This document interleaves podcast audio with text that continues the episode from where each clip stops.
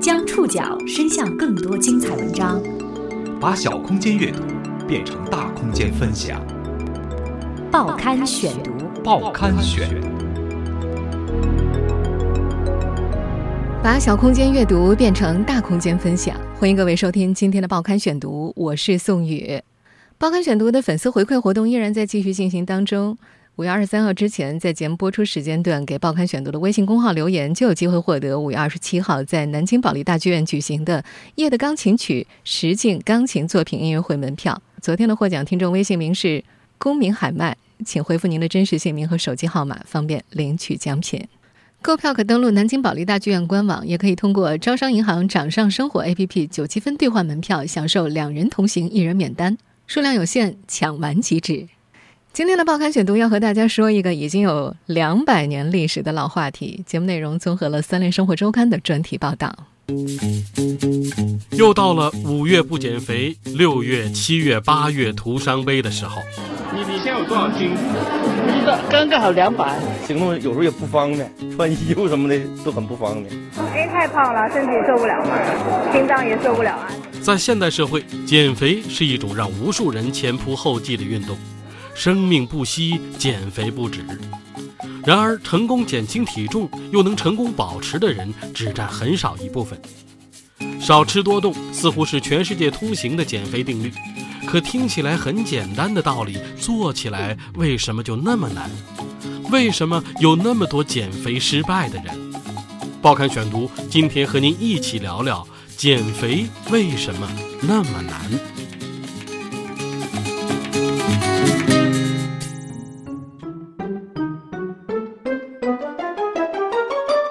今天的世界，脂肪是全民公敌。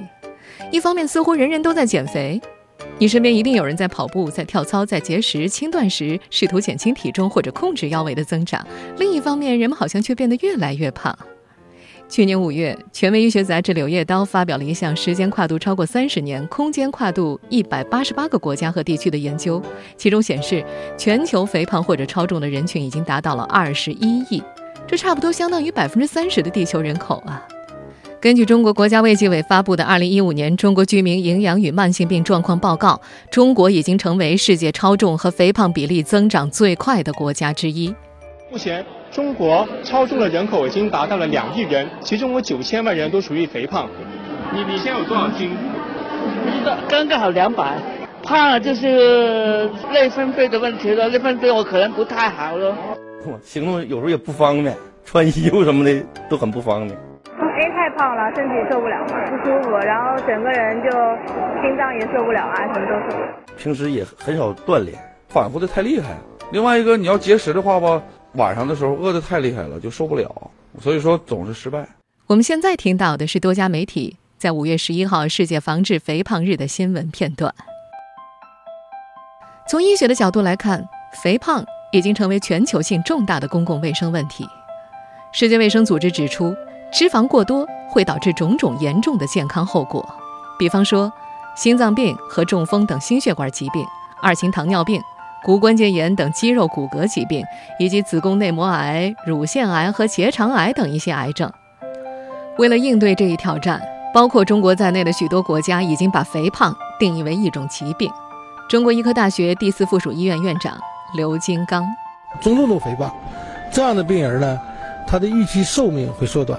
像男男性患者能够缩短二十年，女性患者大概缩短五年。然而，在公众的视野里，作为疾病的肥胖依然面目模糊。肥胖是不是一种疾病？什么样的人才算是肥胖？肥胖的原因是什么？报刊选读继续播出：减肥为什么那么难？北京大学第一医院内分泌科袁振芳医生说，很多超重的人啊，并没有意识到肥胖是种病。很多人给自己找个理由，叫做健康的胖子，除了胖没有别的问题。从去年六月开始，袁振芳所在的内分泌科联合其他五个学科开设了减肥门诊。根据医生们的临床检查结果来看，健康的胖子。极其罕见，有研究表明，当年健康的胖子随访八年之后，健康比例明显低于体重正常的人。从长远来看，健康的胖子是不存在的。那么，什么样的人可以被定义为肥胖呢？肥胖很难被描述，它通常依据身体质量指数 （BMI） 和体脂百分比来定义。身体质量指数 BMI 等于体重除以身高的平方，就是正常的范围就十八点五到二十二十三点九，那二十四到二十七点九就叫做超重，然后到了二十八以上，那就是肥胖。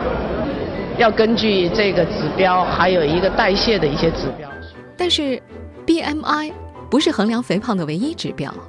在北京大学第一医院的减肥门诊，一位双腿修长的三十四岁女性被定义为肥胖，她的 BMI 处于标准范围之内，但是腰围超标了，也就是所谓的苹果型身材，并且有糖尿病。内分泌科医生袁振芳说：“这种中心肥胖呢，也叫做肥胖，它需要减少体脂含量。体重啊是个硬性标准，但不是一个绝对标准。除了 BMI，还有腰围也是一个标准。”除此以外呢，人体的脂肪含量也是衡量肥胖更为准确的答案。不同年龄段和不同性别的体脂百分比标准是不同的，这需要进行专业的医学测量。我们以成年女性为例，百分之十七到百分之二十五是理想型的体脂率。北京大学第一医院每周四都会开展一天减肥门诊，内分泌科的医生、临床营养师、康复运动师。外科手术减肥医生以及减肥针灸医生都会加入这个门诊。上午以讲座的形式对患者进行教育，中午大家在一起吃一顿减肥餐，下午医生针对每个人的情况进行治疗。记者去采访的那天，减肥门诊来了七位患者，除了前面提到的那位双腿修长的女性，其他人的 BMI 全部超标，有几位体重超过了两百斤，还有一些人有糖尿病等代谢问题，每个人都有反复减肥失败的经历。有人节食减下来几十斤，有人运动减下来几十斤，结果又反弹了回去，甚至比以前更胖了。在当天的讲座上，减肥门诊的营养科医生杨丽华给大家讲述每种食物的卡路里。杨医生说：“有人说啊，哎，我吃的不多呀，怎么还那么胖啊？仔细问了才知道，他饭是吃的不多，他还吃了半斤瓜子儿呢。坚果类食品的卡路里很高啊。难以成功减肥的原因可能各有不同。”但是发胖的原因总是相似的，在中国，一九八六年人均肉类消费量为每年三十五公斤，而到了二零一四年，这个数字增加到了六十公斤。一九九零年，中国城市居民每人每年消费一百个鸡蛋。二零一零年，包括直接从店铺购买的食用鸡蛋和作为预加工食品配料的鸡蛋在内，中国平均每人每年的蛋类总消费量已经达到了四百一十四个。改革开放三十年，中国人一下子从吃不够，到吃太撑了。我们的食物越来越容易获得，而且都是高热量的食物，同时加上有很多的垃圾食品越来越便宜，那么就会导致我们特别容易的摄取更多的热量。根据能量守恒定律，你变胖一定是吃的多、动得少，摄入大于消耗。听起来很简单的道理，做起来为什么就那么难？为什么有那么多节食、运动、减肥失败的人呢？报刊选读继续播出：减肥为什么那么难？有一个叫体重调定点的学说，可以来解释上面这个问题。这个学说认为，你的大脑对体重有自己的看法，它会努力把身体保持在一个固定的值，这就是你的体重调定点。它并不是一个点，而是一个在四点五到六点八公斤的体重范围。调定点的范围因人而异，由基因和生活方式等因素来确定。你可以通过改变生活方式，在这个范围之内来调节自己的体重。但是如果想让体重稳定在这个范围之外的某个数值，那就非常困难了。研究表明，一个人的体重在调定点上的时候，能够保持更高的体能和更加稳定乐观的情绪。我们人类大脑的体重调节系统是非常强大的，它根本不管你是否认同它制定的体重。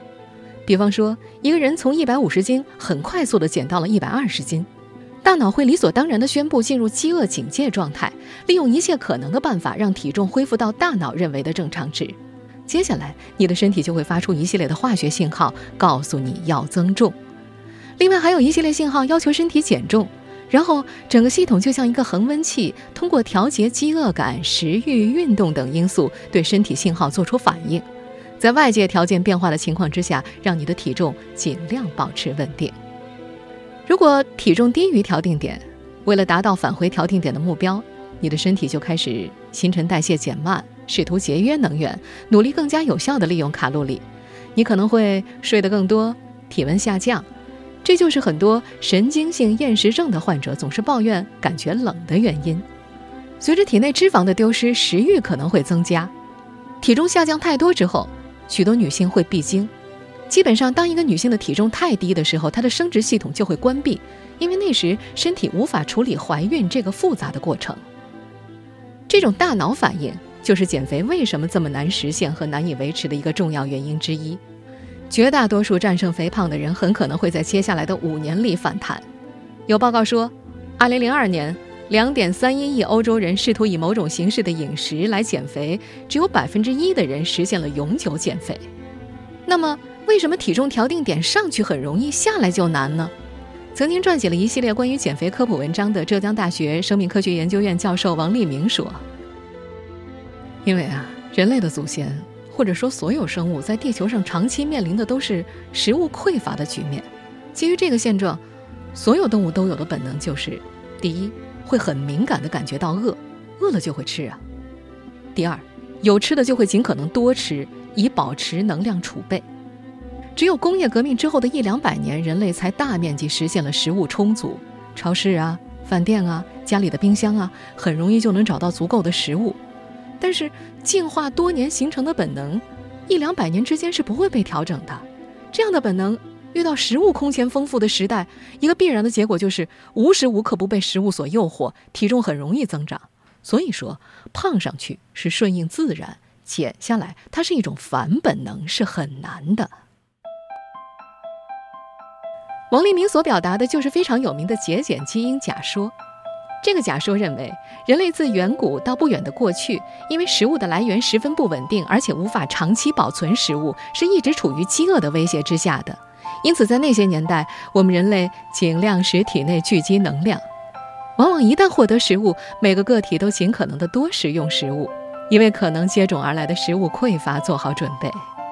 在经历了反复的饥荒选择之后，那些具有生存优势的个体就被自然选择保留下来，而缺少节俭基因的人就难以适应严酷的自然环境，惨遭淘汰。通过一代一代的传承，久而久之，人们大多都具有了这种易胖的节俭基因。在整个人类的历史当中，相比过度饮食，饥荒才是一个更大的难题，这导致我们很难瘦下来。这真是一个让人伤心的故事，难怪有研究人员说，恨不得带自己研究的胖人回到古代去。与我们的自然本能进行对抗，后果往往很严重。刻意加强食欲可能会导致肥胖症，刻意减少食欲可能会导致进食障碍，尤其是后者，它是一种非常严重的，目前没有很好解决办法的疾病。报刊选读继续播出：减肥为什么那么难？美国神经科学家桑德拉·阿莫特二零一五年写了一本叫《为什么节食让你变胖》的书。阿莫特曾经长期节食，从十三岁开始，他几乎每年都要减肥十几斤，然后又反弹。二十多岁的时候，依靠最严格的饮食，他一度减重到了一百一十斤。比他正常的体重已经低了二十五斤了，然后他很不明智的想要减得更多一些，每天极低卡路里、极低热量的饮食，再加上每天早晨在健身房挥汗如雨一个小时，结果是数个月之后一两都没瘦，没办法，他只能放弃自己的减重计划，试图保持体重，可是没想到体重很快又回到了原来肥胖的水平。阿姆特解释说，首先。节食会导致压力，限制热量会让身体产生压力荷尔蒙，作用于脂肪细胞，增加腹部脂肪。而腹部脂肪呢，和糖尿病、心脏病是有关的。无论你是否整体超重。第二，体重焦虑和节食能预测之后的暴饮暴食以及体重的增加。青春早期标榜自己节食的女孩，在接下来的四年里更可能超重。有研究表明，经常节食的少女，两年之后暴饮暴食的可能性是不节食少女的十二倍。吃吃吃吃吃吃吃吃吃吃吃吃吃吃吃吃吃吃吃不饱。就像是研究预测的那样，因为反复节食，阿莫特最终患上了暴食症。在他大学的研究生阶段，他压力非常大，开始暴饮暴食，半夜三点钟还要吃完一罐冰激凌或者是一盒黄油沙丁鱼。当时他特别害怕，觉得自己失控了。后来在学习了大量的这个专业的知识之后，他才终于知道，暴饮暴食是常见的哺乳动物对于饥饿的正常反应。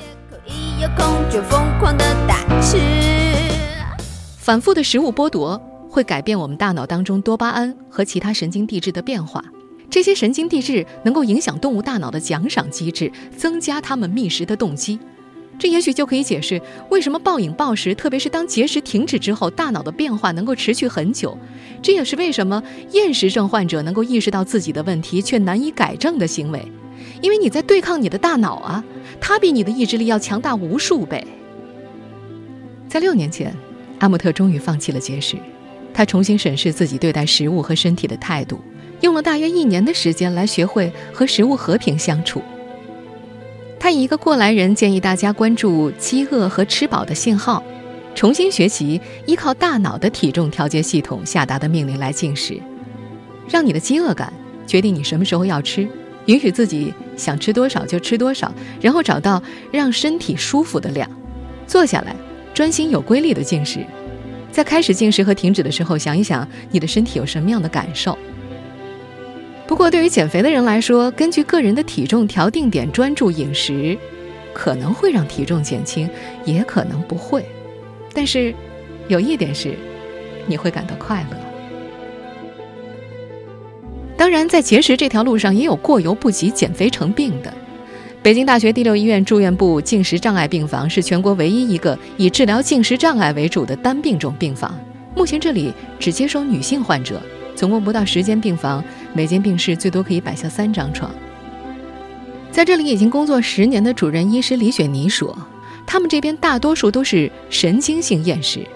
神经性厌食又分为两种，一种是几乎不吃饭，另外一种是吃完了之后再催吐，来保持一个特别低的体重。除了神经性厌食之外，还有神经性贪食患者。这种患者就是通过暴食和催吐的行为来保持身材，但是他们的体重在正常范围之内。后者住院的患者并不多。进食障碍是一种精神心理疾病，分为神经性厌食和神经性贪食，患者主要以青少年女孩为主。极端的暴食和节食使得患者的体重大大低于标准体重，进而导致脱水，体内电解质平衡被打破，激素分泌紊乱，很多女孩都出现了停经的现象，还有第二性特征发育停滞。而进食障碍还会引起其他精神科的并发症，比方说精神分裂症、抑郁症、躯体化障碍或者是强迫症。近些年，进食障碍逐渐成为一种十分流行的社会病，发病率逐渐增高。西方的研究显示，以女性三十岁之前、经济水平高、发达地区的人群为主要患病对象。十二岁到二十岁的女性患病率是百分之一到百分之三，病程如有牵延，则会有百分之五到百分之十五的患者死于营养障碍、感染和衰竭，个别死于意外和自杀。进食障碍是一种非常麻烦的疾病，直到现在，医学界也没有很好的解决办法。目前国内还没有进食障碍发病率的全国性统计数字，而社会乃至专业人员对于这个病的了解和识别率也依然偏低。二零零二年，有研究人员在北京女大学生当中的调查发现，进食障碍的患病率是百分之三点六二，仅有百分之四十四点三的女大学生是从来不节食的。二零一三年，上海女大学当中可疑的进食障碍患者高达百分之十七。而一项在七个城市展开的调查则表明，百分之二十到百分之三十的中学生有进食障碍的行为。当然，有人忙着减肥，也有人忙着增肥。这个世界似乎就是有人喝凉水都长肉，还有的人怎么也吃不胖，这又是为什么呢？如今医学界找到一劳永逸的减肥方法了吗？报刊选读继续播出：减肥为什么？那么难。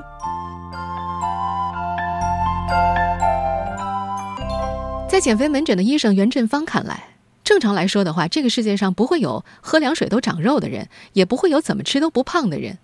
差别可能在于吃相同的食物，进行相同的运动，每个人把能量转化为脂肪的能力有一些差别。而这种差别的核心和我们的新陈代谢是有关系的。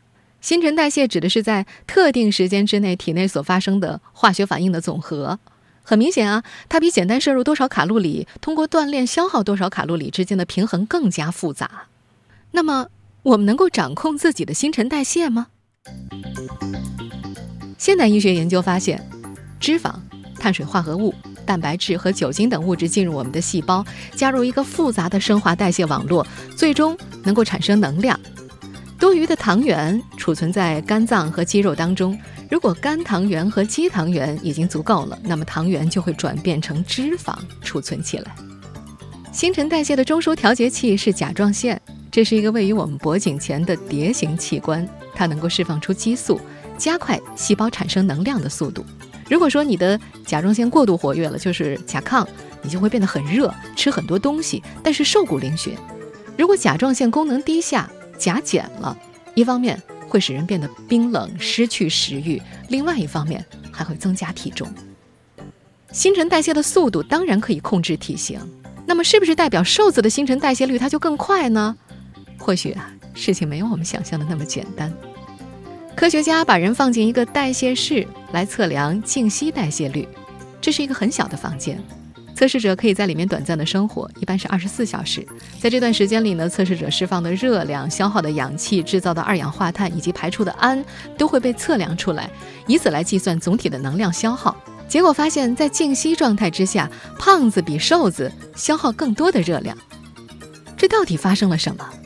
首先，胖子要消耗更多的能量，维持更多细胞的正常运转。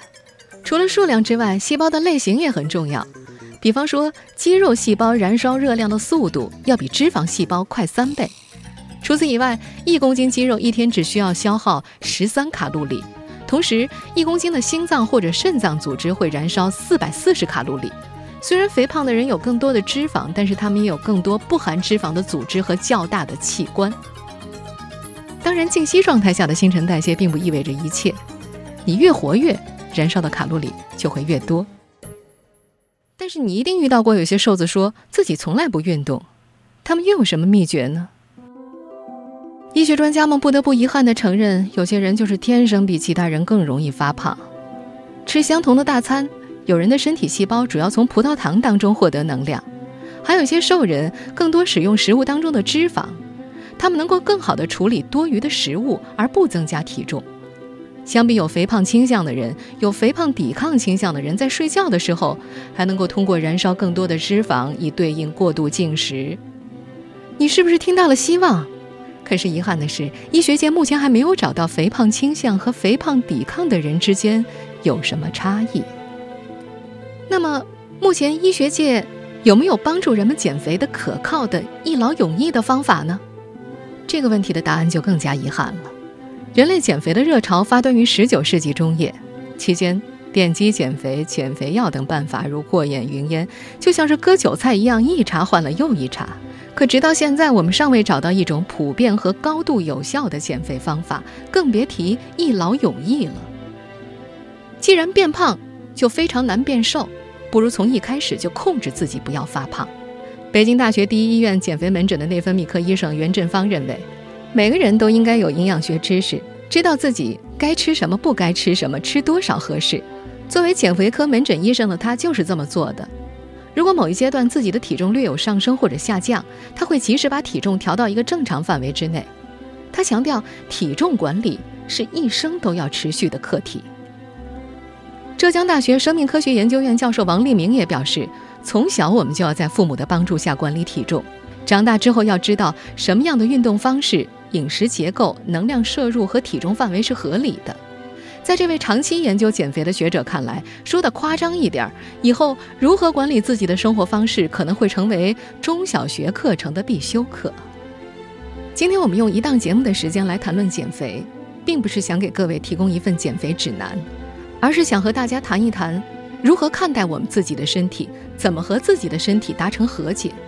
我们必须要承认，这个社会对于人体的美有种极其单一化的认知，对于丑、胖、矮都有偏见。在周围所有人都在减肥的当下，瘦似乎成了一种普世审美观。但是，忙于减肥的我们也要明白，和自己做斗争的结果，有可能是好的，更有可能是坏的。推荐所有走在减肥路上的朋友看2016年第二十期的《三联生活周刊》，关于肥胖和减肥，你了解的更多，就越能做出更好的选择。